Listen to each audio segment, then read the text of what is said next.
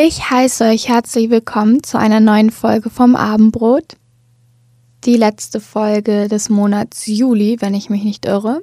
Und ich nehme das heute auf an einem Dienstag, dem 23. Juli. Und wie ihr vielleicht wisst, war letzten Freitag, als die Folge über Sucht im Radio lief, mein Geburtstag.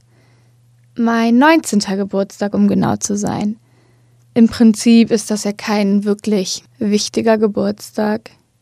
Ich würde mal sagen, so die wichtigen Geburtstage sind sowas wie 16, weil man dann Bier kaufen darf, 18, weil man dann volljährig ist und vielleicht noch der 21. Geburtstag, weil man dann theoretisch in Amerika trinken dürfte. Also ich meine, im Prinzip sind einfach die Geburtstage wichtig, ab denen man irgendwas Besonderes darf. Aber wenn man 18 ist, darf man ja eigentlich alles. Was nicht heißt, dass man in der Lage ist, alles zu tun und mit der Verantwortung umzugehen. Aber das war sozusagen der letzte Geburtstag, auf den ich mich so richtig gefreut habe. Ich mag Geburtstag haben auch nicht sonderlich gerne, weil man immer so viel erwartet oder auch gar nichts erwartet. Und ach, ich weiß nicht, es ist irgendwie ein komischer Tag in meinem Leben. Aber dieser Geburtstag war ganz schön, weil mir ein paar Freunde was geschickt haben, Briefe und so, darüber habe ich mich sehr gefreut. Dann hat mir Julia, äh, eine Freundin hier, voll das schöne Geschenk gemacht. Und dann hat mich mein Vater besucht und wir waren zusammen in Tokai, in Eger und in Budapest. Und das war auch ein sehr schönes Wochenende und es war einfach auch schön, meinen Vater mal wieder zu sehen und mich mit ihm zu unterhalten, weil mich das immer, doch immer weiterbringt, mit meinem Vater zu reden tatsächlich.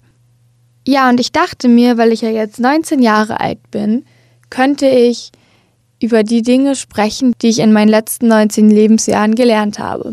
Natürlich lernt man so viel jeden Tag, dass es unmöglich ist, alles aufzuschreiben. Und ich habe mich jetzt an diesen typischen YouTube-Videos orientiert, wo die Leute irgendwie 20 Dinge, die ich mit 20 gelernt habe, Videos hochladen. Und deswegen spreche ich heute über 19 Dinge, die ich in 19 Lebensjahren gelernt habe. Und Nummer eins ist tatsächlich auf meinen Vater bezogen, den ich ja dieses Wochenende gesehen habe. Und er hat mir immer etwas gepredigt, was ich richtig nervig fand, als ich jung war und mittlerweile als Weisheit sehe, weil es einfach stimmt. Und zwar ist es folgender Spruch. Interesse ist eine Aktivität. Immer wenn ich mich zum Beispiel in der Schule darüber beschwert habe, dass ich Mathe voll langweilig finde und Bio voll lame und mich das gar nicht interessiert, meinte mein Vater immer, Anne, Interesse ist eine Aktivität, du musst dich aktiv interessieren. Und natürlich fand ich das absolut nervig, weil mir das in dem Moment auch nicht geholfen hat. Aber mittlerweile habe ich verstanden, dass man sich für alles interessieren kann, wenn man das aktiv tut. Das Interesse kommt von innen. Man muss bereit sein, sich für Dinge zu interessieren. Und vielleicht gibt es irgendwelche Veranlagungen in einem oder die persönliche Geschichte, die es einem einfacher macht, sich für Dinge zu interessieren als für andere. Zum Beispiel ist es für mich leichter, mich für Literatur zu begeistern oder Musik als eben Biologie oder Physik. Aber es besteht immer noch die Möglichkeit, mir das selbst interessant zu machen. Ich habe nur die Chance in der Schule auf jeden Fall verpasst, weil ich, ja, weil ich mich nicht aktiv interessiert habe, sondern passiv war. Also, Interesse ist eine Aktivität. Die zweite Sache, die ich in 19 Jahren auf dieser Erde äh, gelernt habe, ist, wenn man mit etwas aufhören will, dann muss man es genau jetzt tun. Sonst wird daraus nichts. Natürlich, äh, das related jetzt auch ein bisschen auf das zu dem Suchtthema, über das ich letzte Woche gesprochen habe. Wenn man jetzt stark schmerzmittelabhängig ist, ist das vielleicht ein bisschen was anderes. Aber angenommen, man raucht. Man will aufhören zu rauchen. Hör jetzt auf. Lass es einfach sein. Rauch nicht noch eine letzte Zigarette, sondern schmeiß deine übrig gebliebenen Zigaretten weg und rauch einfach nicht mehr. Das ist die einzige Möglichkeit, mit Dingen aufzuhören, es einfach genau jetzt, in diesem Moment zu lassen. Wenn ich mir vornehme, mich gesünder zu ernähren und auf, damit aufzuhören, Scheiße zu essen, dann kann ich damit auch genau jetzt anfangen. Nur weil mein ganzer Tag über vielleicht ungesund war, heißt es nicht, dass mein Abendessen auch ungesund sein muss. Man muss immer genau dann aufhören, wenn man es sich vornimmt. Und das ist etwas, das viele Leute nicht machen und ich glaube, das ist der Fehler. Weil die letzte Zigarette, die man sich noch erlaubt, wird nicht die letzte sein, die man je geraucht hat.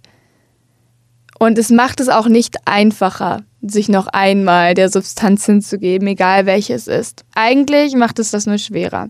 Also, wenn ihr mit irgendwas aufhören wollt, dann lasst es jetzt einfach sein. Man hat ja schon aufgehört. Man hat ja seine letzte Zigarette vielleicht vor zwei Stunden geraucht. Da muss man jetzt gar keine mehr rauchen. Einfach aufhören. Ist natürlich nicht so leicht, aber es ist die Wahrheit. Meiner Meinung nach. Und die Weisheit Nummer drei bezieht sich auf Musik. Und da möchte ich eine gute Freundin von mir grüßen, nämlich Martha. Ich hoffe, dir geht's gut und ich hoffe, du hörst das und freust dich darüber, dass Weisheit Nummer drei die Tatsache ist, dass kein Lied jemals so gut sein wird wie das Lied Black von Pearl Jam.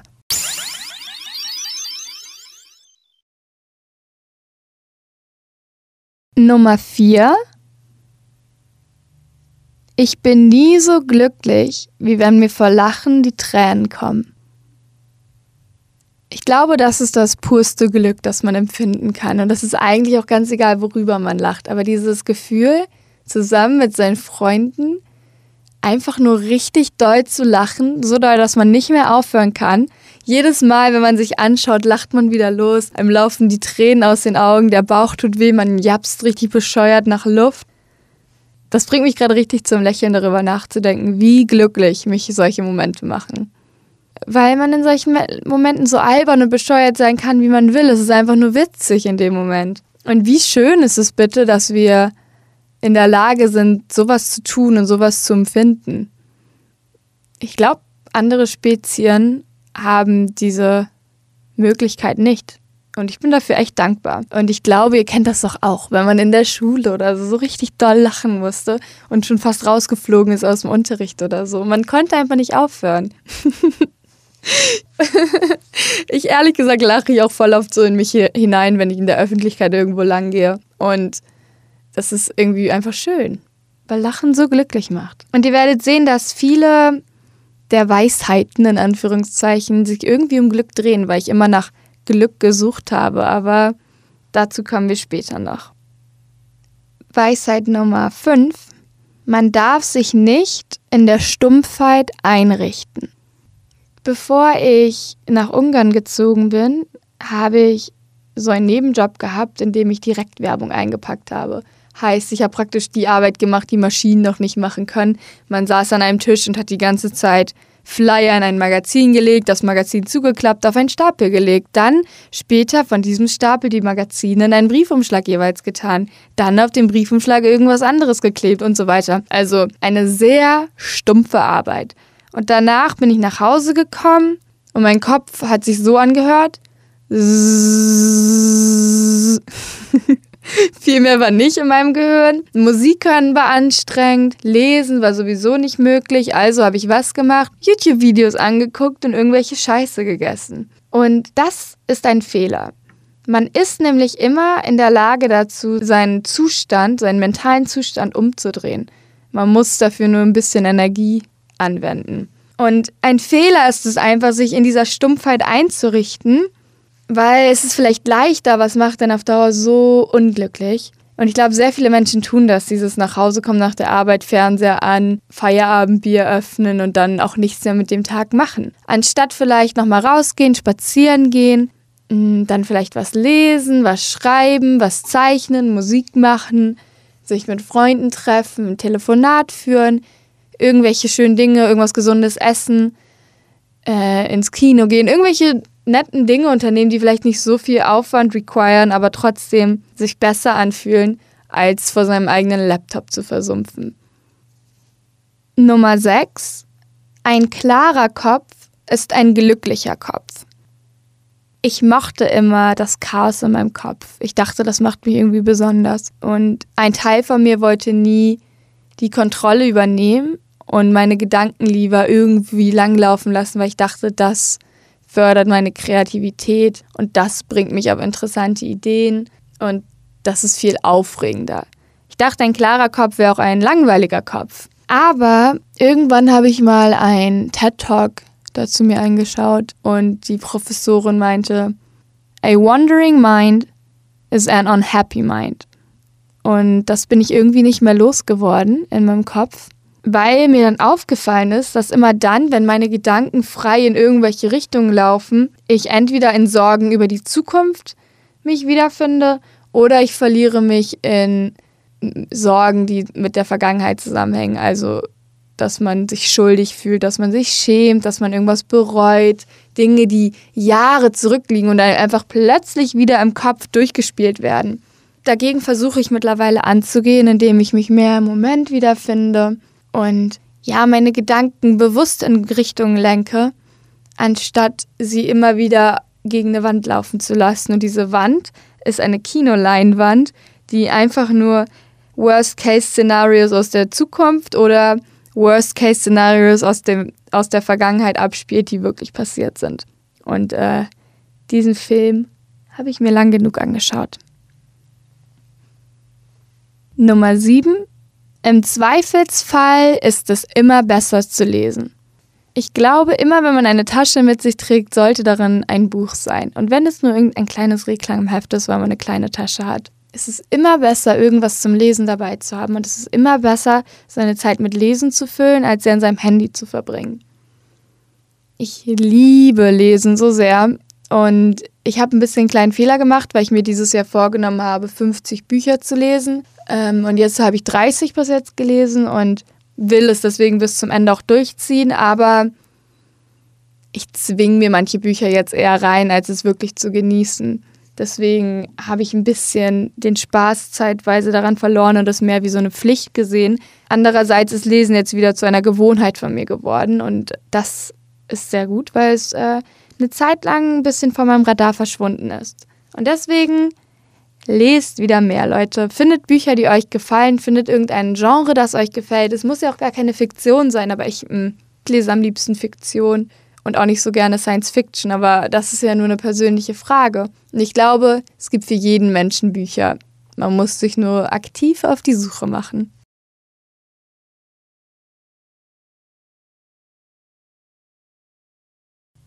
Nummer 8.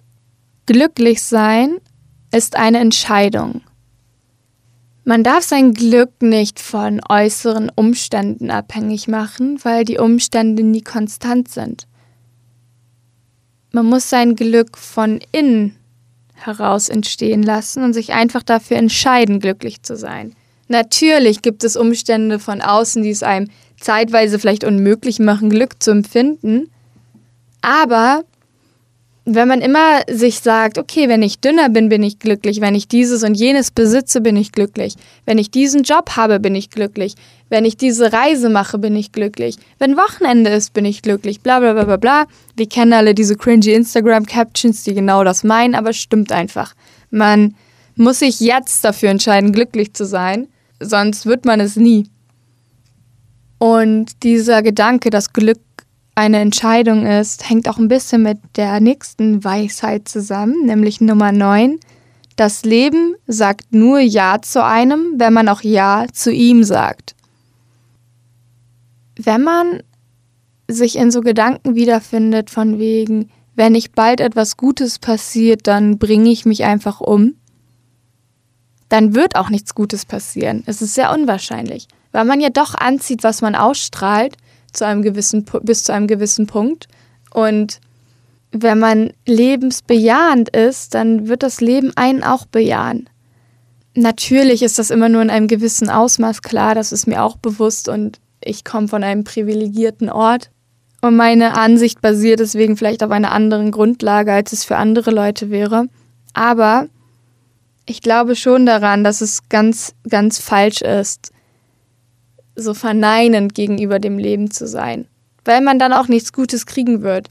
Und man darf sich auch nicht zu viel erwarten von außen, weil man es selbst in der Hand hat. Es ist die eigene Verantwortung, das Leben gut zu gestalten, je nachdem, was für einen ein gutes Leben ist. Und im Endeffekt wurde einem das Leben ja geschenkt oder aufgedrückt, je nachdem, wie man es sieht. Man hat sich dazu ja nicht entschieden, aber das Leben an sich ist einem nichts schuldig. Und man ist vielleicht eher dem Leben schuldig, das Beste aus ihm zu machen. Weil im Endeffekt ist es ja doch ganz schön am Leben zu sein. Nummer 10. Im Endeffekt ist man vollkommen allein und das ist gut so. Ich kann mich an einen Moment erinnern, wo ich mit meinem Vater telefoniert habe, vor ein, zwei Monaten.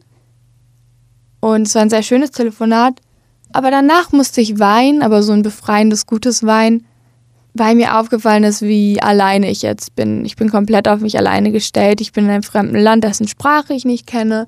Ich kenne hier nicht so viele Leute. Die Auswahl ist sozusagen begrenzt und niemand kann mir wirklich helfen. Nur ich kann mir wirklich helfen. Und für einen kurzen Moment fand ich das sehr beängstigend. Dann aber hat es mich richtig glücklich gemacht, weil mir aufgefallen ist, wie gut es ist, alleine zu sein, wie gut es ist, dass nur man selbst verantwortlich dafür ist, dass es einem gut geht. Ich will gar nicht, dass andere Leute dafür verantwortlich sind.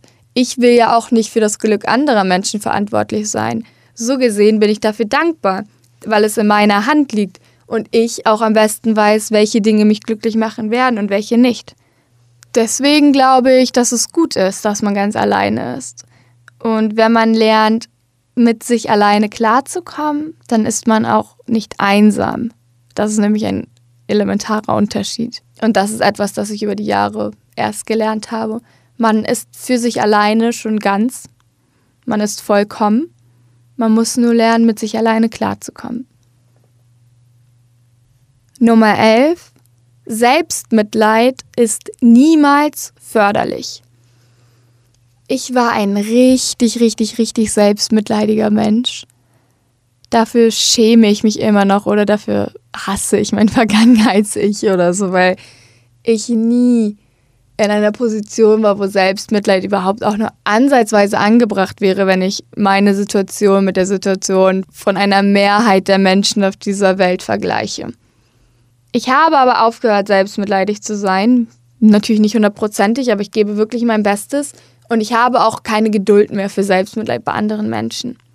Das spielt letztendlich auf all die genannten Punkte, dass Glücklichsein eine Entscheidung ist, dass man das Leben bejahen muss und nicht vom Leben immer erwartet, dass es einem alles in die Hand drückt. Oder auch, dass man eben alleine ist und alleine die Verantwortung trägt. Das spielt darauf alles an. Man darf sich nicht als Opfer der Welt sehen. Man ist nur das Opfer seiner eigenen Taten und Gedanken und Gewohnheiten und die kann man verändern.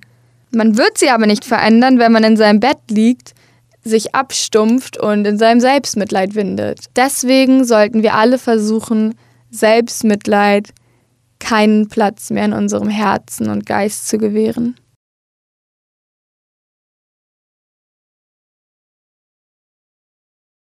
Nummer 12. Wenn ich nicht schreibe, zerbreche ich. Oder Sprache ist der Kleber, der mich zusammenhält. Was ist dein Kleber? Ich glaube an Selbstreflexion. Ich glaube, dass Selbstreflexion eine der wichtigsten, eine der besten Mittel ist, sich selbst zu therapieren. Und für mich funktioniert das eigentlich nur über Schreiben.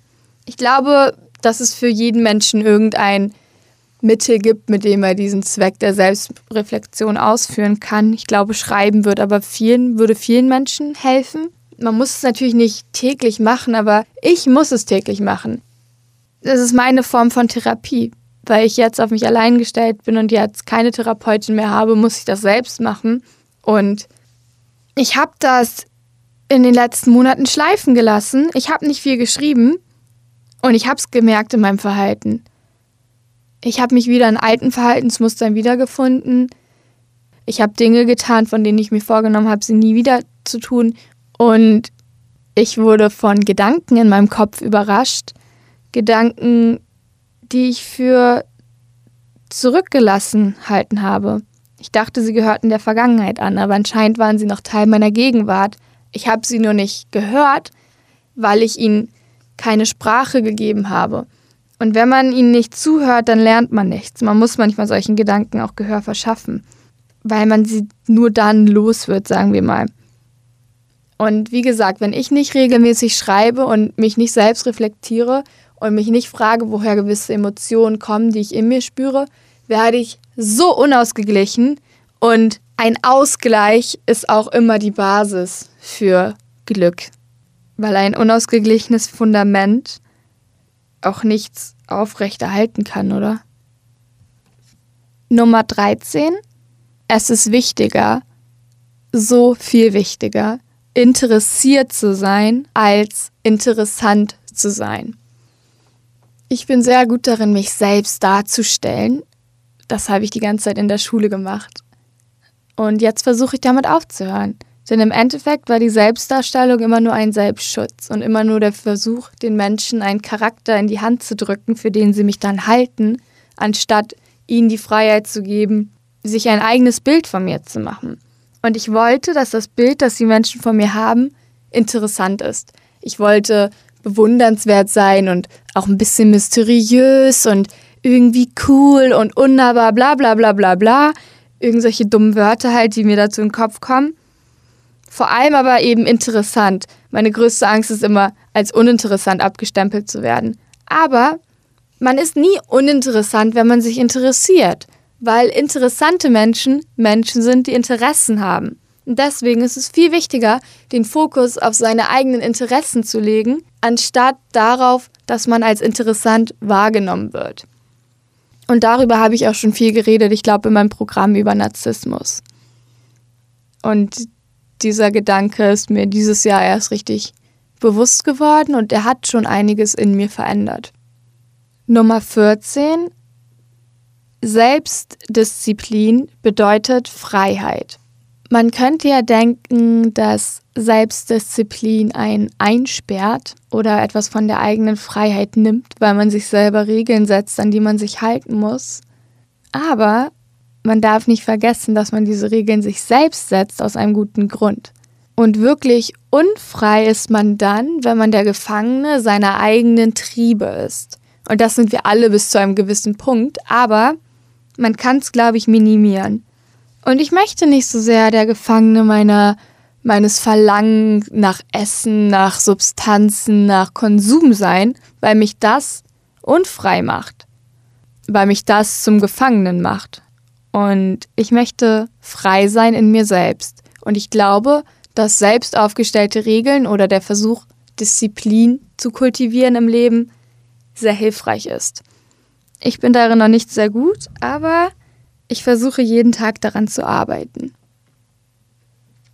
Nummer 15. Gute Freundschaften sind das Beste, was einem im Leben passieren kann. Ich glaube, in einem Alter wie mein sind Freundschaften wichtiger als Beziehungen.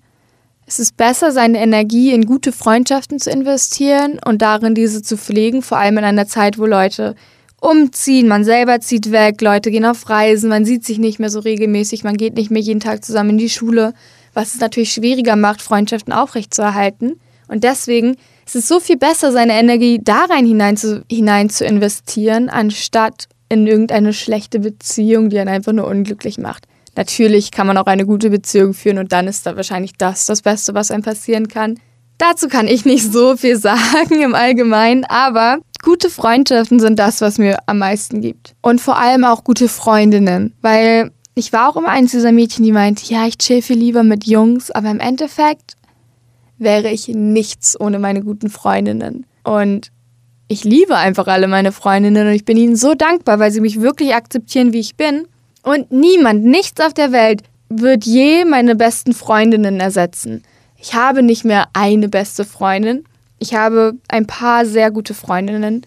Und diese Menschen sind wirklich mit mir durch alle möglichen Phasen gegangen und haben mich immer ertragen und unterstützt. Und dafür bin ich so dankbar. Und diese Menschen möchte ich um keinen Preis auf der Welt verlieren. Und ehrlich gesagt, wenn ich jetzt darüber nachdenke, wie glücklich mich diese Freundschaften machen, muss ich fast heulen. ah, ganz schön emotional heute.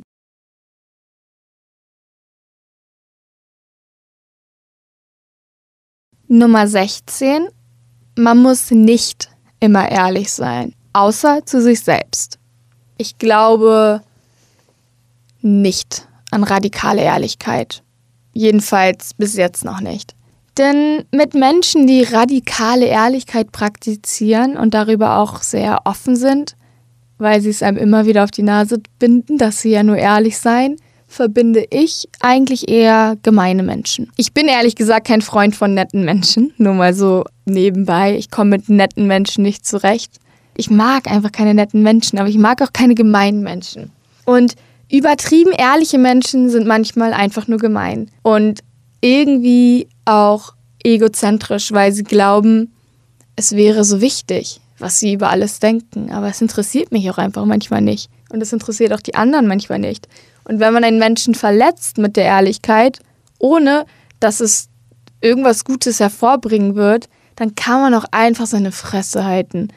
Und deswegen finde ich, dass Ehrlichkeit dann gut ist, wenn sie angebracht ist, aber es muss nicht immer sein. Ich glaube, ich werde das in zwei Jahren wahrscheinlich anders sehen, aber jetzt momentan finde ich, dass man manchmal auch einfach lügen darf, wenn es sein muss. Nicht immer, aber manchmal ist es schon okay. Nur zu sich selbst nicht. Zu sich selbst sollte man immer ehrlich sein und deswegen auch nicht viel verdrängen und deswegen viel reflektieren. Menschen, die viel verdrängen, finde ich unvertrauenswürdig. Darüber habe ich viel mit Martha immer gesprochen, eine gute Freundin von mir. Und sie meinte auch, das fand ich sehr klug, dass man Menschen, die viel verdrängen, überhaupt nicht vertrauen kann, weil sie natürlich sich selbst nicht mehr vertrauen können. Und deswegen sollte man bei sich selbst anfangen und einfach aufhören zu verdrängen, ehrlich zu sich sein. Aber nicht immer allen Menschen die eigene Meinung auf die Nase binden, wenn es einfach nur gemein ist. Manchmal ist es einfach nur unnötig. Nummer 17. Schönheit ist nicht alles. Aber es ist auch nicht verwerflich, die schönen Dinge des Lebens zu lieben. Ich würde schon sagen, dass ich ein ästhetischer Mensch bin, also ein Mensch, der Wert auf Ästhetik legt.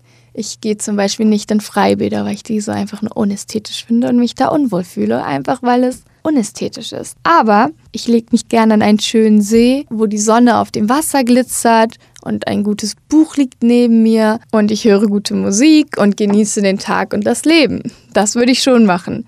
Und ich trage dabei irgendein hübsches Outfit, weil mich das auch irgendwie glücklich macht auf einer oberflächlichen Ebene. Schöne Dinge sind für jeden vielleicht was anderes. Für mich ist das Kunst, Mode, Musik, wahrscheinlich auch Essen, schöne Bücher, schöne Räume, Blumen, irgendwie so ganz viele random Sachen letztendlich, die ich als ästhetisch empfinde. Und diese machen mein Leben schon besser und lebenswerter und es ist schon schöner, ein ästhetisches Leben zu führen. Vielleicht ist das oberflächlich, aber ich finde das auch okay, weil man lebt ja auf der Oberfläche. Die Oberfläche ist ja auch eine Ebene des Bewusstseins, die nicht vollkommen unwichtig ist, weil sich darauf ja das gesamte Leben abspielt. Warum sollte man sich das dann nicht so schön gestalten wie möglich? Nummer 18. Man muss sich selbst nicht lieben. Es reicht, sich zu akzeptieren. Darüber habe ich schon in einem meiner Folgen viel geredet, aber diese Realisation hat mich auf jeden Fall weitergebracht im Leben. Und deswegen wollte ich sie hier nochmal erwähnen. Dieser Gedanke, dass man sich selbst lieben muss, ist so vollkommen übertrieben, meiner Meinung nach. Es reicht doch einfach, sich zu akzeptieren, zu respektieren und anderen Menschen Respekt und Akzeptanz entgegenzubringen. Man muss ja auch nicht jeden anderen lieben. Es hängt wahrscheinlich von der Definition des Wortes ab, aber ich empfinde keine Liebe für mich selbst und ich will auch keine Liebe für mich selbst empfinden. Und ich kenne auch echt wenig Leute, die einfach so sagen würden, klar liebe ich mich selbst. Und ich glaube nicht, dass alle diese Menschen mental ungesund sind deswegen. Ich glaube, das ist ganz natürlich, dass man sich selbst nicht liebt. Das ist auch immer dieses Problem, immer in den Extremen Selbsthass oder Selbstliebe. Nee, einfach Akzeptanz, das ist irgendwie so der Mittelweg, oder? Ist doch viel besser. Aber ja, darüber habe ich, wie gesagt, schon so viel geredet, dass ich das jetzt nicht weiter thematisieren brauche, glaube ich. Und deswegen kommen wir jetzt auch schon zur letzten Weisheit. Nummer 19. Wissen ist Macht, Wissen ist Freiheit, Wissen ist eigentlich alles, was ich möchte. Was ich mir vornehme für mein 19. Lebensjahr, ist zu lernen, lernen, lernen, lernen. Dafür muss man mal aus seiner Komfortzone raus, dafür muss man neue Dinge sehen, seinen Horizont erweitern, mit Leuten reden, sich selbst reflektieren. All diese Dinge, die ich gerade besprochen habe, sind Wissen. Das sind Dinge, die ich gelernt und erfahren habe in den letzten 19 Jahren. Und ich hoffe so sehr, dass ich nicht aufhören werde zu lernen und dass ich immer mehr Wissen erlangen werde. Und das ist für mich das Wichtigste. Und Wissen erlangt man, indem man sich aktiv für Dinge interessiert. ich hoffe, euch haben diese Gedanken vielleicht weitergebracht oder interessiert oder und vielleicht hattet ihr ja auch schon ähnliche Gedanken und habt sie einfach ganz anders ausgedrückt zum Beispiel. Ich hoffe auf jeden Fall, dass es euch gefallen hat und dass ihr ein schönes Wochenende habt, ein bereichertes Wochenende, eines, an dem ihr nicht abstumpft und eines, an dem ihr eure Freundschaften pflegt und einfach mal wieder so lange lacht, bis ihr heulen müsst und euer Bauch wehtut und ihr komisch nach Luft schnappt, aber einfach nicht aufhören konnte. Bis zum nächsten Mal.